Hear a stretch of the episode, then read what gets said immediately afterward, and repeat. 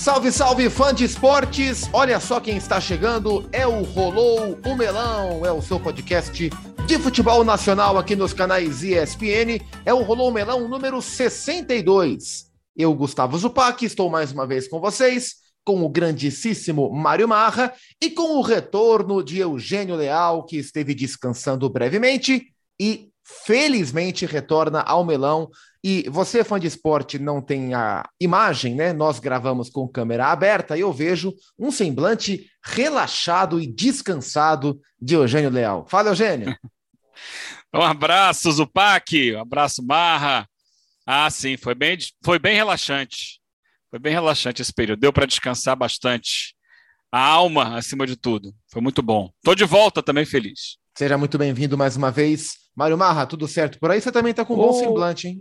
É, é tranquilo. Tô. Tá. É, muito obrigado, fico feliz de saber, mas é porque eu estou perto de vocês, então fica tranquilo.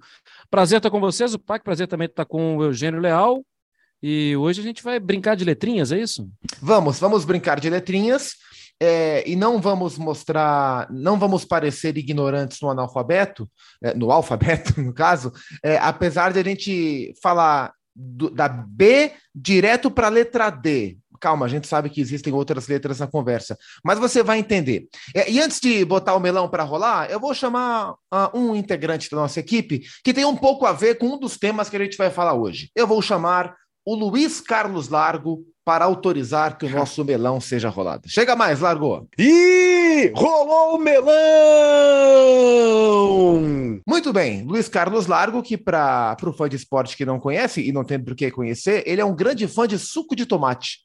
Né, já fiz vários jogos com. Essa eu vou contar um bastidor. Já fiz vários jogos com o Largo e antes do jogo ele toma um bela de uma garrafa de suco de tomate. E eu acho isso curioso porque eu também gosto muito de suco de tomate. Então temos algo em comum. Grande Largo, um apaixonado por suco de tomate. Pensei que você fosse falar outra coisa em relação ao Largo.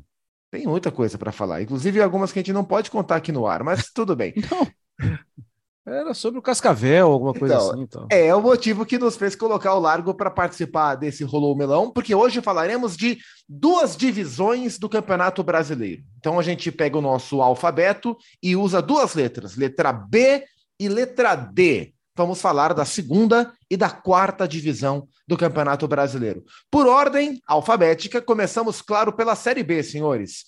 É, estamos na metade da Série B, uma Série B diferente uma Série B que, que gerou muita expectativa no começo, porque é uma, é uma Série B repleta de campeões. É, e a gente tem os campeões, né, os grandes times, ocupando os espaços principais da Série B do Campeonato Brasileiro. Gravamos esse, essa conversa no dia 21 de julho, hoje é quinta-feira, temos 19 rodadas completas, né, disputadas, e o Cruzeiro é o líder com 42, o Vasco tem 35, o Bahia tem 34, o Grêmio tem 33, os campeões brasileiros se colocando nas quatro primeiras colocações.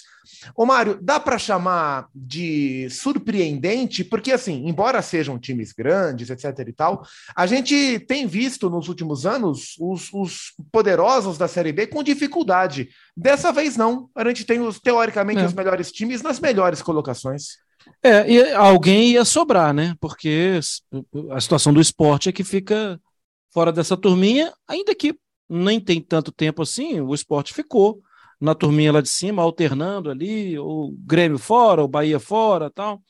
Mas Cruzeiro e Vasco, praticamente o tempo inteiro, né, no, no grupo dos classificados. É, eu, é engraçado, né, Zupac, que a gente está falando da surpresa multiplicada por menos um, né? Porque antes de começar a competição, a gente falava, esses caras vão ficar lá. Mas eu concordo com você. É, não tem acontecido isso com tanta frequência, né? Sempre tem alguém que tem bobeado um pouco mais, e aí tenta uma arrancada fenomenal na reta final. É, mas esses caras fizeram por onde, né? Me preocupa um pouco assim, a situação é incrível. Quando a gente fala da Série B, a gente meio que cria até um certo suspense, né? A Série B é um campeonato diferente e tal. Ela é muito diferente mesmo. O ano passado, vocês vão se lembrar, o Vila fez uma arrancada e o Vila chegou perto do grupo dos classificados. Até mesmo para entrar naquela frasezinha, se tivesse mais um mês de campeonato, o Vila estaria é, na primeira divisão. O Vila tem uma vitória em 19 jogos. o atual Vila. Uma vitória. Já demitiu técnico é, do, do, do um, de um ano para o outro, né? O Igor Magalhães, que até falou com a gente aqui, ele já caiu. É, o Náutico, na temporada passada, teve uma arrancada espetacular. O Náutico está lá embaixo. O Náutico está na zona de rebaixamento. 18. O, o Guarani, que inclusive ajudou a tirar o Vasco né, na temporada passada, mas que estava lutando ainda para subir, está na zona de rebaixamento. E o CSA, que protagonizou até a última rodada a possibilidade de tirar o CRB ou de ele subir, a penúltima rodada, na verdade, também na zona de rebaixamento. É muito louca a Série B. Muda muito, né? Muda muito o elenco, muda muito o técnico, isso torna as coisas mais malucas ainda. O que só aumenta o valor da campanha do Cruzeiro. O que só aumenta o valor da campanha do Vasco, do Grêmio e do Bahia. Um ponto além do Cruzeiro para destacar o Grêmio só tomou seis gols em 18, é 19 jogos. Impressionante, impressionante. Isso é incrível. É, é, é, é, um número que mais me chama a atenção mesmo. O Cruzeiro tem o melhor ataque, são 24 gols marcados, é, com 10 gols sofridos, é quem tem o melhor saldo, são 14 de saldo. É, o Grêmio tem 19 gols marcados e 6 gols sofridos. É, vem muito sólido o time do Roger Machado. É, o Eugênio, olhando para esse G4, é, a gente olha equipes com realidades diferentes, né? É, o Bahia perdeu muita coisa da, da, última temporada de Série A para essa, mudou demais o seu elenco. É, Cruzeiro e Vasco vivendo realidade de SAF, sendo que o Cruzeiro já colhe algum fruto disso, o Vasco está esperando acontecer. É, o Grêmio, no papel, era o elenco mais badalado da Série B no começo. É, teve dificuldades nas primeiras rodadas, agora está ali estabilizado em quarto lugar. Desses quatro primeiros, você vê uma diferença de rendimento muito grande? Dá para a gente separar Cruzeiro e os outros três em termos de rendimento? Dá sim. Dá sim, e eu acredito isso a situação que é a única do Cruzeiro dentro da competição. Porque o Vasco vive um ar de SAF, mas ainda não é SAF. O Cruzeiro já já está desde o início do ano trabalhando dentro dessa realidade. Então ele já pôde usar o Campeonato Mineiro para começar a fazer essa estruturação. Ele já definiu uma sequência de trabalho de uma comissão técnica, ele já redesenhou todo o seu elenco dentro de um projeto que ele tinha de Série B, da realidade financeira da competição. E por isso, é, porque também esse trabalho é feito com muita competência, o Cruzeiro sobra na Série B. O Cruzeiro é o time que a gente olha para a tabela e diz assim: é, eu vi essa semana, inclusive a Mariana, que faz o, o, Sport Center com a gente de manhã, ah, já subiu. Falei, subiu ainda não, mas vai subir. Está no caminho todo desenhado para subir. Matematicamente tem que garantir ainda dentro de campo, mas acredito até que garanta com alguma antecedência essa subida para a Série A. Os outros ainda é, dão sinais de possíveis oscilações. Por quê? Porque vivem num ambiente ainda amador. Porque não foram, não tiveram o planejamento que o Cruzeiro teve para a temporada. Então, e o Vasco sofre muito com isso, porque o Vasco está trocando ah, aquela velha expressão, né? Trocando pneu com o carro andando. O Vasco perdeu seu técnico, que começou o campeonato com um modelo de jogo, com uma ideia de futebol. Veio outro tá, que está tentando fazer adaptações, evoluções, mas o Vasco perdeu um pouco da competição que tinha, da competitividade. E ali na frente pode ter um terceiro técnico com uma nova direção de futebol, isso em, em pouco tempo, tudo durante a Série B. O fato é que a posição hoje é boa, mas ele corre o risco de oscilar no momento do campeonato em que a tendência é que os reais candidatos apareçam. Ah, você tem ali, naturalmente, histórico na Série B isso, muita oscilação. O Marra falou do Náutico, que ano passado começou com cinco vitórias consecutivas, foi variando, variando, acabou ficando fora da disputa. Né? Então não dá para a gente bater o martelo num meio de competição, dizendo, não, já está definido, esses quatro aqui são os quatro, teoricamente, de maior camisa, né? são as maiores camisas da competição, é, fizeram por onde no primeiro turno estar dentro do G4 e eles já subiram. Não, não dá para assegurar isso. Eles precisam tratar no segundo turno com muita seriedade para que não caiam de produção, porque ali atrás vem os outros que estão se ajustando e que é, vão ter o mesmo tempo que esses tiveram para chegar lá em cima. Né? São mais 19 rodadas e cada vez mais difíceis. Então, um passo de cada vez. Eu acredito só no, no Cruzeiro, pelo trabalho e pelo profissionalismo que tem hoje.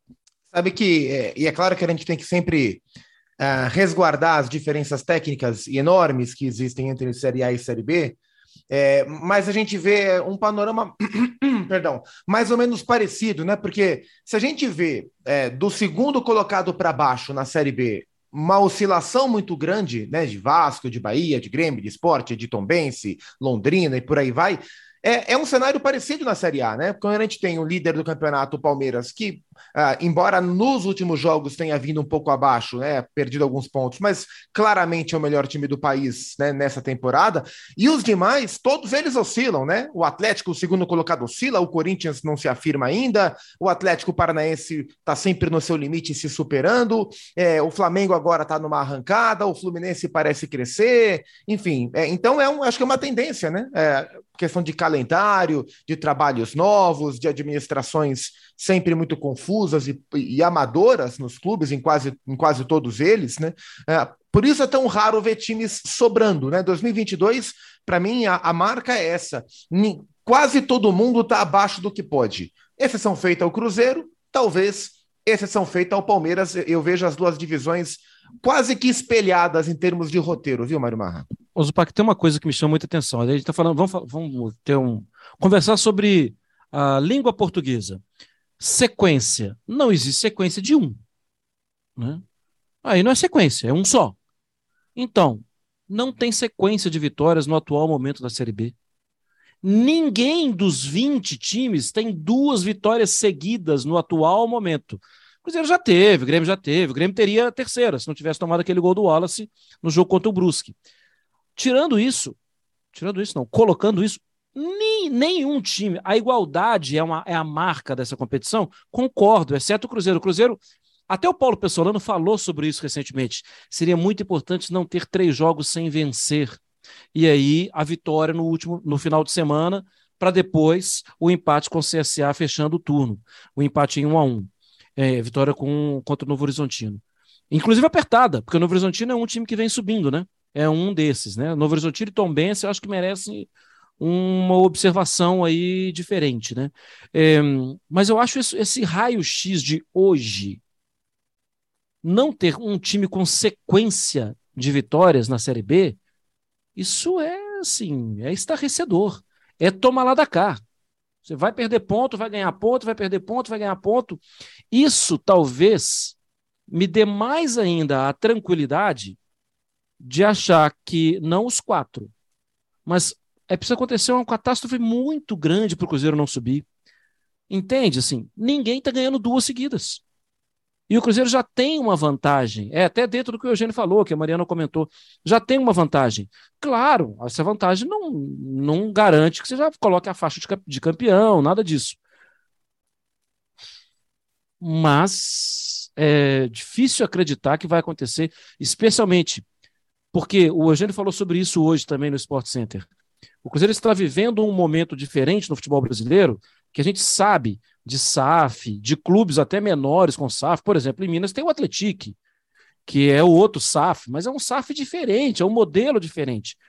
Gigante com SAF, respirando esses ares, desde o início do ano, é o Cruzeiro. E é a garantia de que não vai faltar salário, de que não vai dar problema ali, que não. É a garantia de que tem patrão. E a garantia de que tem patrão não me faz acreditar que de uma hora para outra o Cruzeiro vai ter cinco derrotas e aí vai estremecer tudo. Não vai. Sim, eu acho que vai subir também. E nesse campeonato, onde é muito difícil ter duas vitórias seguidas, o Cruzeiro tem tudo, tudo, tudo. Eu tô quase falando, quase falando do Vasco também. Eu só não vou falar porque o Vasco está muito apertado e porque o Tom Benz está subindo e porque o Vasco não me passa a garantia que o Cruzeiro está me passando Exatamente. dessa dessa questão da SAF, né? Assim, de de saber quem, quem assina o cheque. Você falou aí um, um nome, Mário, eu queria que você eh, aprofundasse dentro do possível, que é o Tom Bense. É, é um time novato em, em, Série B, é um time que não, não tem tradição em disputar divisões tão altas do futebol brasileiro. Ah, é um time que tem feito algumas boas campanhas nos últimos anos no campeonato estadual. Sempre foi conhecido como um time de empresário, né? O time do Eduardo Duran era sempre essa associação feita e se coloca. Apesar de ser um time antigo, né? Sim, sim. Bem, é, bem velho. Ganhou notoriedade fora do, do, do, ambiente estadual, muito por essa relação, né? Na época em que se alocava jogadores nos clubes, etc. e tal, para registro. Atualmente, é, o Tombense é o quinto colocado, com 28 pontos, 5 pontos a menos do que o Grêmio. É, você falou do Novo Horizontino também. Em comum, duas equipes que são ou foram treinadas pelo Rafael Guanais, né, atual técnico do Novo Horizontino. Você acha que o Tom Bense tem, tem, tem margem para aproveitar uma brecha mesmo de algum desses três grandes, estou tirando o Cruzeiro, é, e beliscar um G4? É, sabe que o jogo que mais me chamou a atenção no final de semana passado foi Grêmio e Tom Bense. Por quê? Porque um tinha uma invencibilidade de nove jogos. Tombense. e o outro não tomava gol. E eu pensei, uai, o que, que vai acontecer nisso aqui, né? É interessante. Só que o Grêmio fez valer a força, fez valer história, campo e tudo mais. Meteu um 3 a 0 e não se fala mais nisso. Volta aí depois que a gente conversa. É, eu acho que, que para o lado Tombense, do Tombense, é, é não ter tanto holofote faz até bem porque vai ali como quem não quer nada e, e consegue a pontuação. Essa situação, sim, Tom Benz vai ter que fazer um retorno espetacular para subir para a primeira divisão. Se a gente muda a frase e fala assim, o Bahia vai ter que fazer um retorno espetacular, o Grêmio, o Cruzeiro ou é, o Esporte é, e por aí vai o Vasco, a gente na mesma hora ia trazer uma vírgula e falar assim, mas não é fácil ser o Bahia, ser o Vasco, ser o Cruzeiro é muito grande, a história é muito grande, uma hora a pressão pode pesar. Tom Benz não tem pressão nenhuma. Se subir é muito legal. Vá lá, tal, fizemos um trabalho aqui e tal. Eu acho que corre muito por fora, porque não tem tanto elenco assim, né? E é superação atrás de superação. Eu acho que o grupo dos quatro primeiros não está se preocupando muito com o Tom Bense. Acho que se fosse o esporte seria mais, mais difícil para esses quatro primeiros. Mas é aquela, aquela história, o Parque já fez um turno surpreendente, com mudança de comando também, né? O Bruno Pivetti, que já tinha trabalhado no Tombense, saiu, aí vai para o Vila, né? Sai, vai, volta, vai para o Vila no Campeonato Mineiro, faz bons jogos com o Vila, aí vai para o CSA, não consegue ficar. Ele se encontra novamente ali no, no, no Tombense, se dá bem com o ambiente e tudo, e constrói uma história legal eu acho que vai ficar nessa sim. Se alguém bobear lá de cima, o principal candidato hoje é o Tomense. E logo na cola, esporte. Esse, esse é o gancho que eu queria, Eugênio, porque na cola do Tombense está o esporte que já esteve no G4 e já foi o esporte do Gilmar Dalpozo, já foi o esporte do Lisca, e agora, 20 dias de, né, 20 dias de trabalho apenas, também não é mais do Lisca, e o, e o esporte está tentando reencontrar o seu rumo dessa vez, sem nenhuma responsabilidade nisso. Essa instabilidade pode custar caro para o time do Recife? Pode custar caro, sim, mas também não é, é definitiva, porque a posição dele ainda é uma posição razoável na tabela. Ainda há espaço para ele crescer e há tempo para ele crescer e chegar lá. A questão é a instabilidade não só de técnico, mas da, da direção do clube, né? É, e isso não é de agora, isso é histórico. O esporte é um clube para estar na Série A com muito mais estabilidade do que esteve em todas as vezes que passou lá recentemente. A gente sabe disso. Então ele bate e volta, bate e volta, mas ele consegue voltar. Porque ele é muito forte. E eu acho que ele tem ainda o segundo turno inteiro para encontrar uma estabilidade e, e tentar voltar a, a, esse G4, chegar no G4 ali, porque ele brigou o tempo inteiro. Ele nunca teve assim, ah, tá fora da briga, apesar de todos os problemas. E tem alguns bons jogadores no esporte. Para mim, tem um dos melhores jogadores da Série B, que é o Luciano Juba. Gosto muito do Luciano Juba. É, é um jogador que vejo ano que vem, o esporte subindo ou não, vejo ele na Série A. É, fora outros tantos lá, né? É, que a gente não precisa aqui é, ficar falando de todos eles, mas lembrando que o esporte tem potencial. Eu queria, o, o Zupac, dentro do que o Marra estava falando, eu, eu gosto de fazer um exercício, e alguns sites permitem isso a gente sem tanto trabalho, de fazer o um recorte do momento do campeonato, para a gente entender a tendência que as últimas rodadas nos passaram, é, da Série B. Entendeu? Oi, na, na, Premier League, né, na, na, tradição de futebol inglês, né, que está lá desde 1857, né, é, eles recent form e eles fazem dois, dois, dois brinquedinhos, as últimas dez rodadas e as últimas seis rodadas.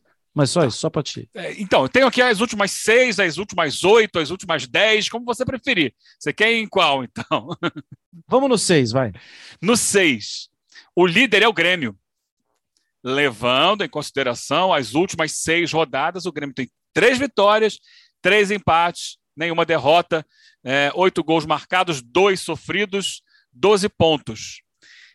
Mesma pontuação do Grêmio, Novo Horizontino quatro vitórias, nenhum empate, duas derrotas, é, 12 pontos, né? É, só que o saldo é de apenas dois.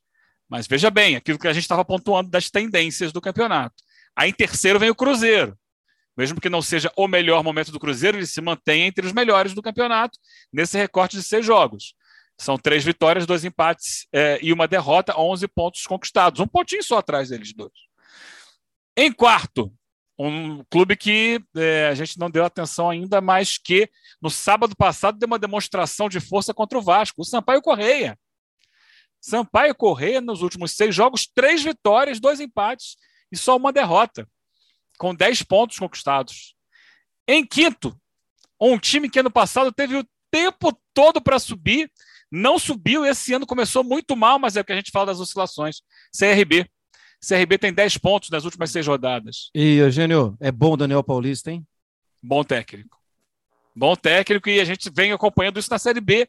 Quem sabe, né? Daqui a pouco na Série A. É, mais então, um, o CRB. Mais um que já foi entrevistado aqui no Rolou Melão, quando era Verdade. técnico do Guarani. E que deu muita dica do que é essa Série B, né? Isso. Então, nesses seis jogos, duas vitórias, quatro empates, nenhuma derrota. Dez pontos. Outra que começou mal, Ponte Preta, também dez pontos. Seria a sexta colocada agora. Duas vitórias, quatro empates. E nenhuma derrota. E aí vai. O Bahia é o sétimo, Tom Bense o oitavo, nesse recorte de seis jogos. Mas se a gente aumentar o recorte para oito jogos, o Tom Bense é o segundo. Que loucura, né? É que teve uma é. sequência de empates aí, né, Eugênio? Não ganhava, Sim. mas também não perdia. Mais recentes são duas vitórias, três empates e, e uma derrota. Ou seja, esses times aí é aquilo que a gente dizia: Novo Horizontino, Sampaio Correia, CRB, Tom Bense, é, Ponte, quem sabe, chegando, Londrina.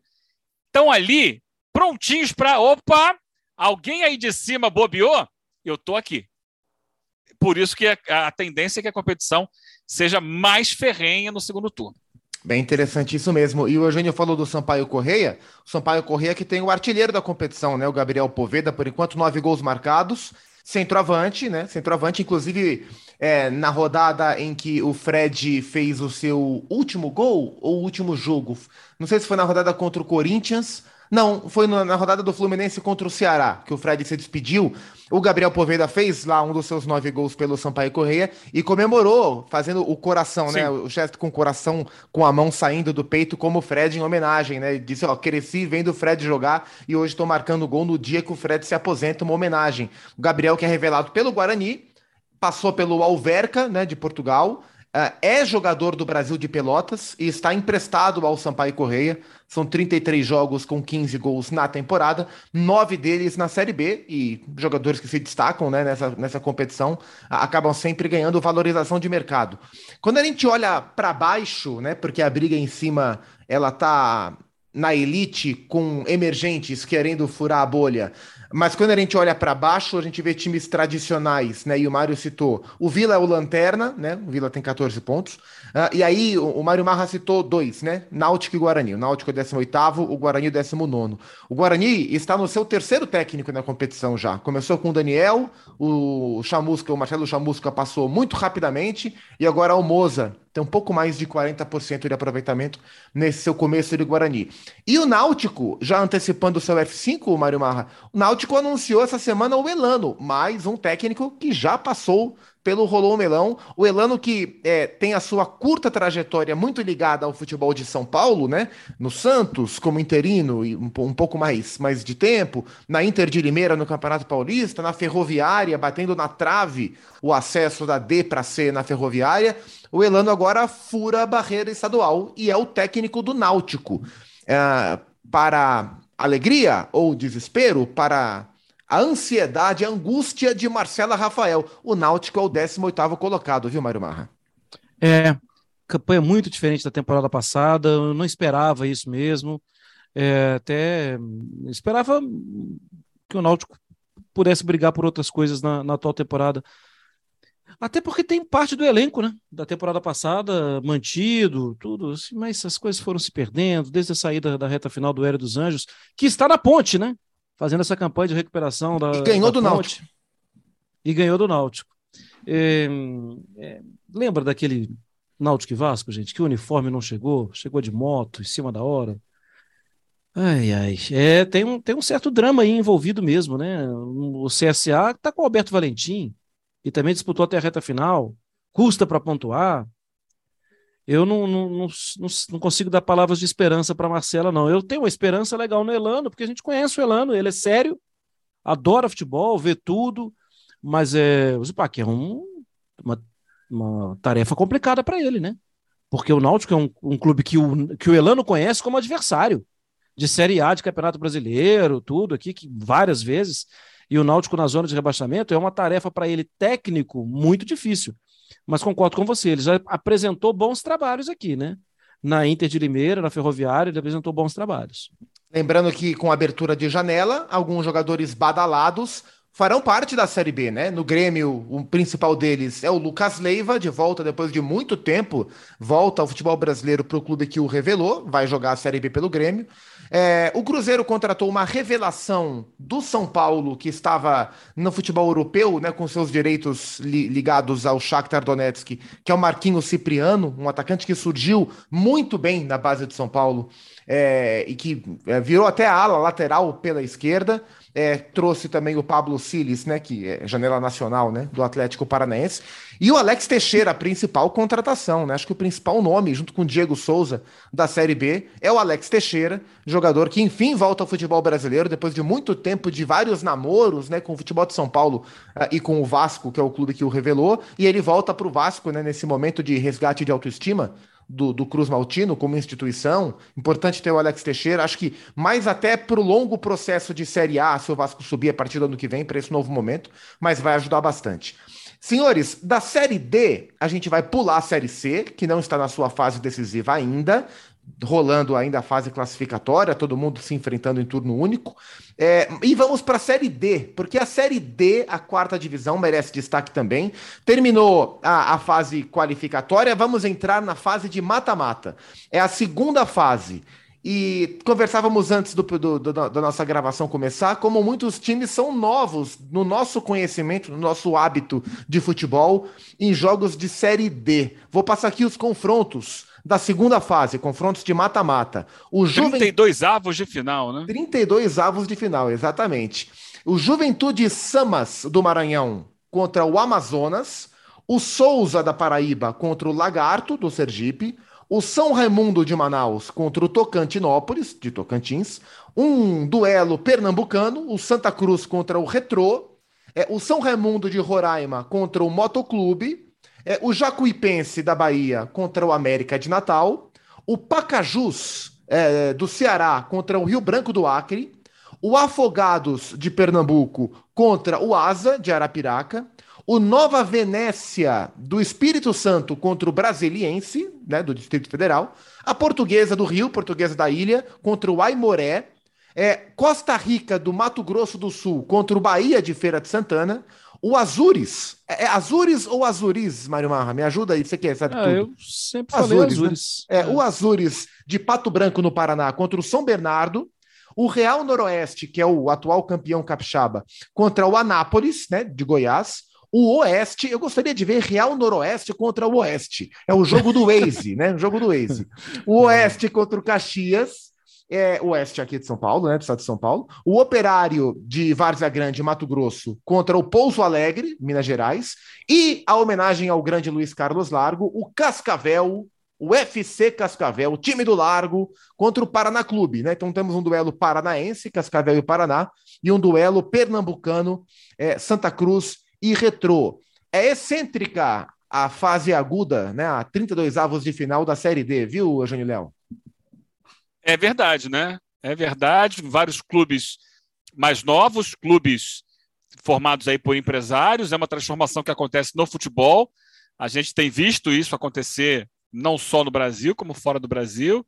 Os clubes tradicionais, clubes associa né, de associações, é, eles vão perdendo espaço, porque o futebol exige profissionalismo, e essas novas camisas vão surgindo lá de baixo. E algumas delas vão chegar lá em cima em alguns anos, daqui a algum tempo. Então é bom a gente ficar de olho e entender esse processo. É, eu estava olhando a tabela da fase inicial e os melhores desempenhos foram do Retrô, Retrô que já jogou Copa do Brasil aí, deu trabalho para o Corinthians e tudo, e que vem fazendo boas campanhas no Campeonato Pernambucano, tem sempre chegado forte no Pernambucano, clube de empresário recente, e com 33 pontos na fase inicial. A primeira fase foi regionalizada, né? Então, clubes lá da região norte, por exemplo, o Amazonas ficou em primeiro no grupo 1. Por uma que questão tinha... logística, né? Clubes de Sim. menor orçamento, as viagens têm que ser mais curtas também. Sim, grupo 2 também região norte. Aí grupo 3 já veio para nordeste, assim como o 4, o 5 centro-oeste, o 6 é, sudeste, 7 e 8 já mesclando Sudeste com oito, mais com Sul. É... Então, o Brasiliense e o Retrô foram os times que mais pontos fizeram, 33 pontos cada um deles. E peguei uma curiosidade aqui, que foi a campanha do Náutico, Náutico de Roraima. O Náutico de Roraima, em 14 jogos, teve 11 derrotas, dois empates e uma vitória marcou 15 gols, sofreu 57. Saldo negativo de 42. Ou seja, quase uma goleada a cada jogo, né? Na última rodada ele perdeu por 8 a 0 para o Porto Velho. Mas participou, estava lá fazendo a parte dele, o Náutico de Roraima. Sim, Zupac. Não, o contraponto aí, o Zupac, é o um gol, um gol não, era um gol até a última rodada tinha tomado um gol até a última rodada, o São Bernardo, do Márcio Zanardi. Na última rodada perdeu para a Portuguesa, por 2 a 0. O time, o time tomou três gols só. Né? Assim, é legal também. É, claro. É, e, e, o São Bernardo que tem feito boas campanhas no Campeonato Paulista. O, o Eugênio falou do Brasiliense. É, uma cerveja para quem acertar quem é o centroavante do Brasiliense. O primeiro que falar e acertar ganha uma cerveja. Dou-lhe Pode ir, Eugênio. Confesso duas, que eu não sei quem é. A cerveja é sua, quem é? Dou-lhe quatro. Ah, peraí, peraí, é cerveja ou Danone? Não, não é. O Aloysio parou de jogar. É o Hernani sei, Brocador. Hernani ah, Brocador, Brocador, tem cinco gols, cinco gols na temporada pelo Brasiliense. É, essa fase é a, é a primeira de mata-mata. É, os times se enfrentam na ordem que eu falei, o vencedor do primeiro contra o segundo confronto na próxima fase, e a partir de então, né, das oitavas de final, é, vai ser por confronto de classificação. Né? Os 16 melhores que chegarem já serão ranqueados por confronto de, de classificação, o melhor contra o 16 e por aí vai. É a Série D do Campeonato final Brasileiro. Final em setembro, né? Isso. Final em setembro. Final em setembro. E a gente Os vai. quatro primeiros sobrem, né? E a, isso. E a gente, assim como da série C para B, e a gente vai uh, trazer nessas fases agudas da D, a C quando chegar também, não só de série A e de série B, vive o nosso querido e amado Rolou o Melão. Eugênio, muito bom tê-lo de volta depois do seu breve período de descanso. Semana que vem estaremos juntos na edição número 63. Um abraço, viu? Espero não ter atrapalhado. Um abraço, até a próxima. Você enriquece a cada respiro nesse seu microfone. Valeu, Mário Marra. Seu respiro também é muito agradável. Lisca é o novo técnico do Santos. O Roberto Fernandes saiu do Náutico, veio o Elano. Claudinei Oliveira foi demitido do Operário Fantasma. E o Lisca, obviamente, saiu do esporte, que ainda não tem novo técnico. Muitas mudanças em uma semana, viu, Zupac? Vocês- Até, um abraço. Vocês elogiaram o Daniel Paulista, era um dos nomes cotados no esporte É. horas antes da nossa gravação. Sinceramente, não sei se vai fechar ou não. É, não é fácil tomar essa decisão com os campeonatos em andamento em fases tão importantes. Fã de esportes, muito obrigado pela audiência, pelo carinho e pela companhia em mais uma edição do nosso Rolou o Melão, que não é o podcast da Casa Abandonada, mas é um podcast feito com muito carinho e sempre buscando a sua audiência e a sua companhia. Semana que vem estaremos juntos na edição 63. Conte pra todo mundo que o melão chega toda semana quentinho pra você. A gente se vê, até a próxima.